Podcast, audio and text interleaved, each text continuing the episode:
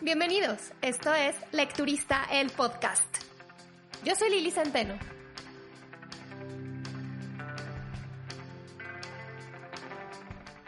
Hola, hola, ¿cómo están? Bienvenidos al episodio número 30 de este podcast. ¿Cómo van con sus lecturas? ¿Lograron todo lo que se propusieron para el mes de febrero?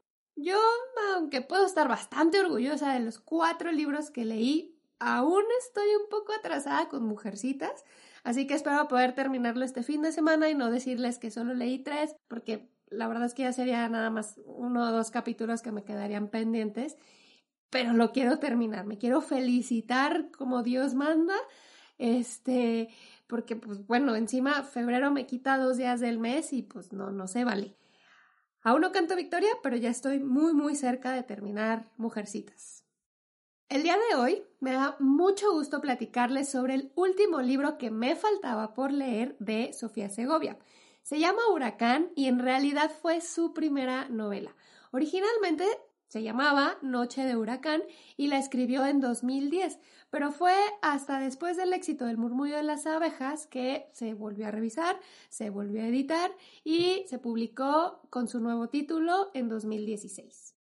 Gran parte de la historia sucede durante la llegada del huracán Gilberto a la isla de Cozumel, que aunque este libro eh, sucede en, en los años 90, específicamente en el 95, el huracán original golpeó en 1988. Y sobre este terrible acontecimiento les voy a contar en la segunda parte del podcast. Pero primero, ¿de qué se trata Huracán?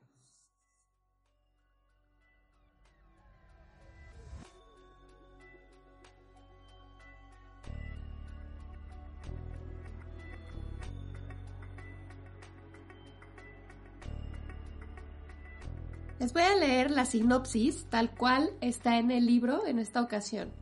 Dice, esta novela da cuenta de la impactante historia de Aniceto Mora, el regalado.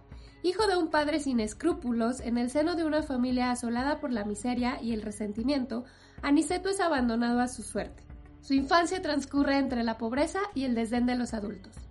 A cada vuelta de página asistimos al vertiginoso despeñamiento de un personaje cuyo destino está marcado por la fatalidad. Un huracán arrasa la isla de Cozumel, dejando a su paso tragedia y desolación en una noche donde emergen los miedos insospechados, los rencores más profundos y las heridas que jamás cicatrizaron. A ritmo galopante absolutamente impredecible, Huracán nos adentra en el mundo íntimo de una galería de personajes únicos y entrañables. Metáfora del dolor humano y de una sociedad convulsionada por los prejuicios, la apatía y el egoísmo, Huracán es una novela magistral frente a la cual ningún lector quedará indiferente y que consagra a Sofía Segovia como una de las voces más originales y potentes de su generación. Cuando empecé con este libro, por ser Sofía Segovia, lo hice obviamente con todo el entusiasmo del mundo. Sin embargo, al inicio, la verdad es que sí me costó mucho trabajo engancharme, porque era como que no distinguía yo mucho a la Sofía Segovia del murmullo de las abejas o de peregrinos, historias que sí, no son particularmente pura felicidad, de hecho peregrinos pues no, pero al, final de cuentas no dejas de sentir la magia entre las páginas de ambos libros. Huracán, por otro lado, es mucho más sombría, cruel y tan realista que sí, me costó mucho o me estaba costando mucho procesar. Este libro lo podríamos dividir en dos partes. En la primera vamos a conocer a Aniceto Mora, eh, un personaje que he de confesar, a pesar de todo lo que le pasa, el único momento en donde yo sentí compasión por él es cuando era niño, muy niño. Poco después, así ya adolescente, puberto, nada, cero. Y seguro que hasta en la vida real les ha pasado que hay personas que no te caen bien que en realidad no te han hecho nada, pero no sé si es cosa de vibra, personalidad, ustedes digan, pero no, no, no hay química. Y Aniceto fue eso para mí. Desde chiquito la pasa fatal. Y es solo entonces cuando yo les digo, sentía feito por él. Después, a pesar de que no era muy grande, no, yo no, no podía empatizar con, con Aniceto. Pero independientemente de todo eso, Aniceto Mora fue alguien que siempre necesitó de amor, de compañía, eh, de atención y que muy raras veces recibió. O las tuvo, pero no de la manera más honesta. Además, si le sumamos que nunca tuvo una guía y ni una educación, digamos, proveniente de personas eh, buenas o con buenas intenciones, pues la verdad es que la cosa no pintaba muy bien para él. Creció ignorante, machista, salvaje, egoísta, entre muchas, muchas otras cosas. Lo único que Aniceto ama de verdad es el mar. Desea vivir aventuras en él, dejar la isla y digamos que de alguna manera lo logra. Sin embargo, y para su mala suerte, la vida pues puede ser muy bitch. No es lo que uno pues desea siempre, no se cumple siempre. Conforme avanzó la novela, el ambiente se aligeró un poco. Llegamos a los años 90 a un Cozumel ya más industrializado e invadido por el turismo. En esta parte conocemos a una pareja de Kentucky, Estados Unidos, los Dugan, luego a otra pareja de Monterrey, los Garza, y finalmente a Manuel el Conserje, en donde todos estos otros personajes se hospedan. Digamos que esta es como la segunda parte del libro. Em, no es que esté dividido así, pero podemos decir que ahorita lo acabo de dividir en dos partes, de hecho hasta en tres partes. Eh, bueno, en esta ya encontramos una mezcla de situaciones cómicas, de pena ajena, de despreciar a ciertos personajes que no quiero decir su nombre, pero que se parecen en actitud a cierto presidente de cierto país al norte de México. Y por otro lado, muchas reflexiones sobre el amor de pareja, el amor de madre y esta constante búsqueda de la utopía de la madre perfecta, que quién sabe desde cuándo la venimos arrastrando. Aunque definitivamente mi personaje favorito de todo el libro fue Manuel, eh, el conserje del hotel. Un hombre que creció rodeado de adversidad, pero que tiene la personalidad más valiente, más bondadosa de todo el libro, de toda la historia.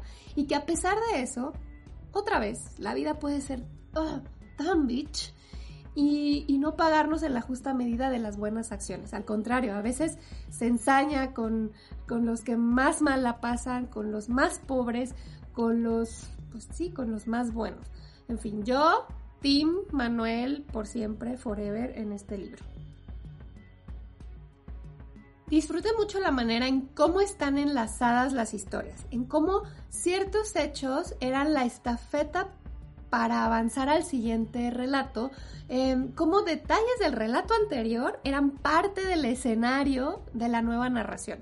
Me gustó mucho verla escrito porque en esto, este comentario que les voy a hacer, si lo pensamos en la vida real es terrible, pero me gustó cómo Sofía Segovia plasma la vida cotidiana de una isla que convive, o bueno, de una sociedad que convive con personajes brutales, terribles, y que por cosa del destino, del olvido, terminan siendo parte, pues, del escenario, de una leyenda, em, de una foto que algún turista en sus paradisiacas vacaciones se le ocurrió tomar y que no tiene ni idea de quién era ese hombre o esa mujer que se coló por ahí en su foto. El libro toca temas muy duros y desafortunadamente súper actuales. El abandono, la misoginia, el machismo, la violencia, la pobreza, el abuso sexual, el abuso de poder, el miedo.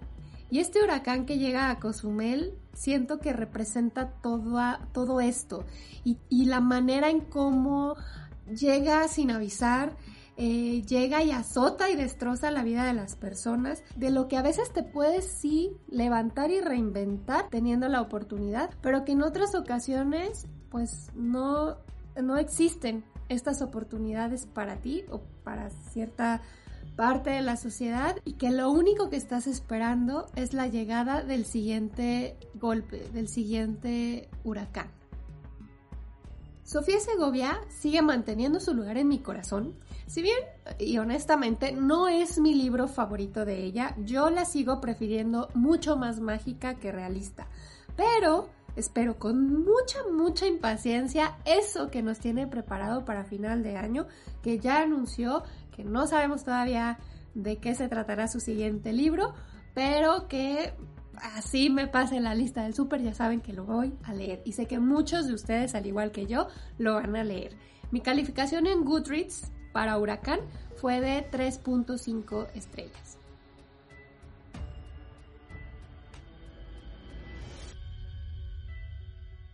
El huracán que llega a la isla de Cozumel en el libro fue un fenómeno que realmente ocurrió en nuestro país.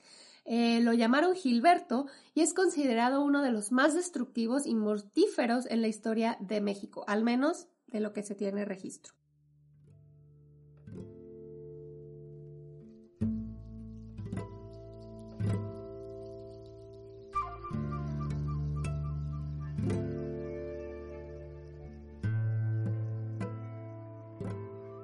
Gilberto no solo afectó México, también llegó a Jamaica, las Islas Caimán, Cuba, República Dominicana, Haití y Estados Unidos, además de em, a otros países de Centroamérica. A mi país, México, le pegó durísimo a Cozumel, Cancún, Playa del Carmen, em, Saltillo, Monterrey y Tamaulipas y hasta el día de hoy se conoce como el huracán del siglo XX. Tuvieron que pasar 17 años para que otro huracán le quitara el trono a Gilberto y fue el huracán Vilma en 2005. Todo empezó con una depresión tropical que fue ascendiendo hasta convertirse en tormenta tropical, aquí le dan el nombre de Gilberto, y luego se intensificó hasta convertirse en huracán categoría 5. Y como solo hay del 1 al 5, pues Gil estaba así, power, power, ya saben, al límite, pues. Los daños que causó fueron millonarios. Las pérdidas humanas oficiales, ni se digan, fueron, eh, se dice que fueron 433 muertos, eh, cientos de heridos y desaparecidos. Esto último me llama mucho la atención porque aún hoy, 32 años después, hay personas que siguen estando en la categoría de desaparecidos. Por eso se dice por ahí que en realidad las pérdidas humanas no fueron esos 433 eh, personas, esas 433 víctimas, sino hasta 2.000 o 3.000 personas y que en realidad nunca se, pues nunca se dijo. Gilberto fue un huracán tan poderoso y mortífero que su nombre fue retirado del listado, ahora sí que el listado de nombres para nombrar huracanes y lo que significa que ya ningún huracán, ciclón o tormenta podrá utilizar este nombre por respeto a las víctimas. Aunque esta parte no me quedó muy claro si eh, se retira de por vida o se retira por una temporada. Lo que leí en otro lugar es que es temporalmente eh, por 10 años, pero luego en otros lugares decía que era como que forever. Monterrey fue una de las ciudades con mayores afectaciones y el que más pérdidas humanas tuvo, algo así como 200 oficiales claramente. No es de extrañar que Sofía Segovia, siendo regia, haya tomado como inspiración este terrible suceso que marcó el lugar en el que nació y creció. Sería bastante interesante preguntarle cuál fue su experiencia, dónde estaba y de qué manera vivió el huracán Gilberto,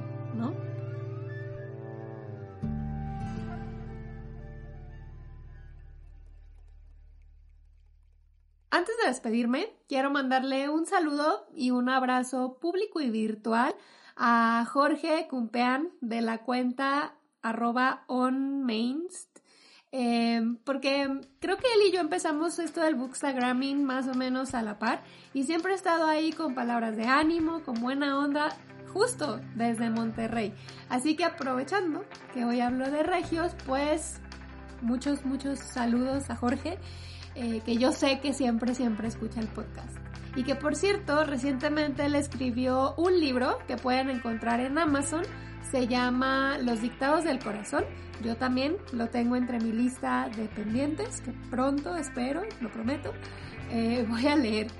Y bueno, eh, les dejo en la cajita de los comentarios, en la cajita de la descripción más bien, el enlace en donde pueden encontrar su libro y además su usuario para que lo empiecen a seguir Ahora sí, se termina este episodio. Si les llamó la atención Huracán de Sofía Segovia, no olviden anotarlo en su lista de por leer. Recuerden suscribirse al podcast, darle like a este episodio y compartirlo. Me pueden encontrar en Instagram, Facebook y Goodreads como arroba lecturista. Los espero por aquí la próxima semana. Bye.